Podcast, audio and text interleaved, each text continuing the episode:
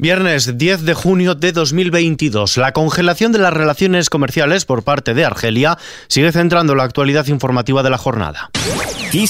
Noticias con Ismael Arranz. ¿Qué tal? El Partido Popular ha pedido la comparecencia del presidente del Gobierno, Pedro Sánchez, en el Pleno del Congreso para dar explicaciones de la crisis con Argelia, que ha suspendido relaciones con España y en general para rendir cuentas de lo que los populares consideran una nefasta política exterior del Gobierno de coalición. El Grupo Popular ya había pedido la comparecencia en comisión de los ministros de Exteriores, José Manuel Álvarez, y de Interior, Fernando Grande Marlasca, para informar de las consecuencias de la suspensión del Tratado de Amistad con Argelia pero ahora han decidido elevar el listón y reclamar explicaciones directamente al presidente del gobierno, Cuca Gamarra, secretaria general y portavoz del Partido Popular. Que tenemos unas consecuencias del mal gobierno que están afectando a la economía española. Por ello volvemos a insistir en que el señor Sánchez está gobernando solo, no está informando a nadie, no está dando explicaciones y al final las consecuencias las pagamos absolutamente todos.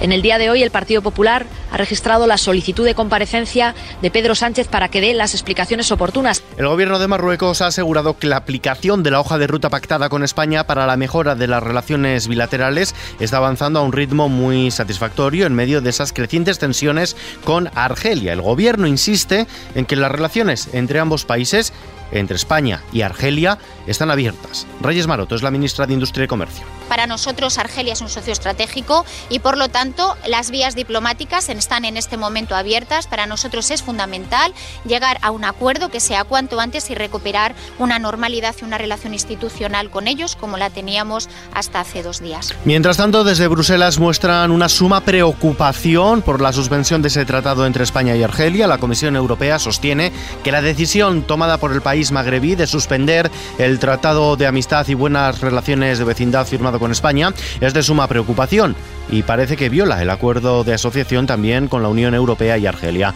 Según la Comisión, esto daría lugar a un trato discriminatorio de un Estado miembro de la Unión Europea y afectaría negativamente al ejercicio de los derechos de la Unión en virtud de dicho acuerdo.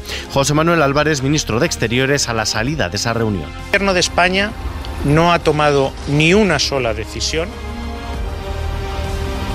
que afecte a Argelia y ni una sola decisión, ni una sola palabra para producir ninguna escalada.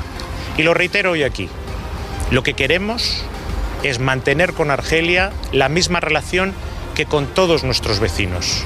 Una relación basada en la amistad, una relación basada en el diálogo, una relación basada en el respeto mutuo, en la igualdad soberana de los estados y en la no injerencia en asuntos interno.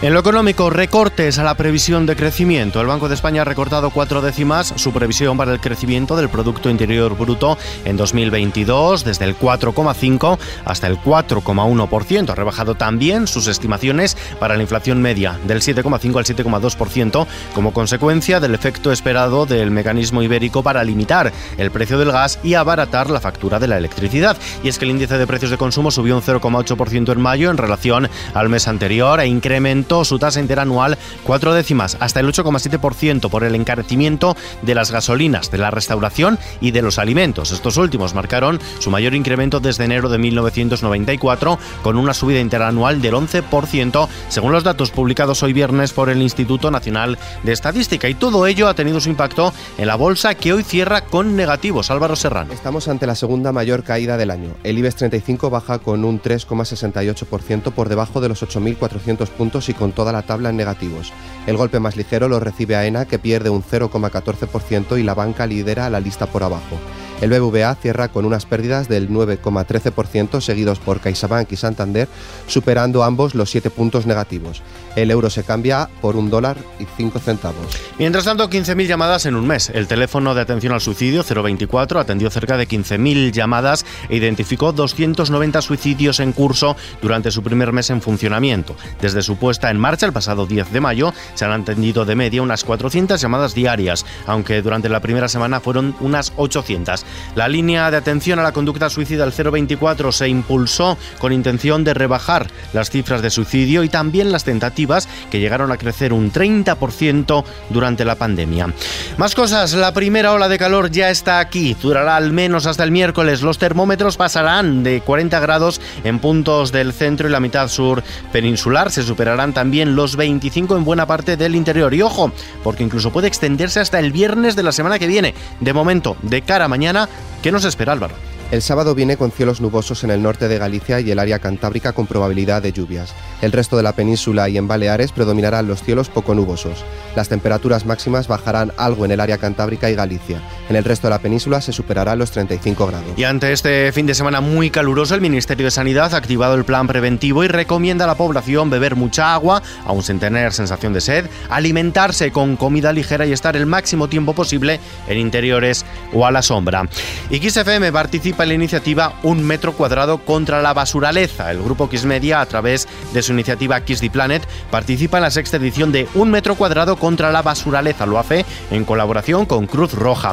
La campaña forma parte del proyecto Libera de SEO Life en alianza con Ecoembes y se celebra este fin de semana con la realización de una nueva recogida de residuos en espacios naturales en la que participarán miles de personas voluntarias de todo el país. Esta recogida estará activa en 92 puntos de encuentro en toda España, luchando así contra un problema que no solo es estético, sino que genera graves problemas ambientales. Con esta iniciativa lo dejamos por hoy, también dando la bienvenida a Álvaro Serrano, la redacción de informativos, que continúa trabajando para actualizar las noticias en los boletines de XFM y ampliarlas aquí, en nuestro podcast XFM Noticias. Hoy con Víctor Álvarez en la realización, un saludo de Ismael Arranz, buen fin de semana.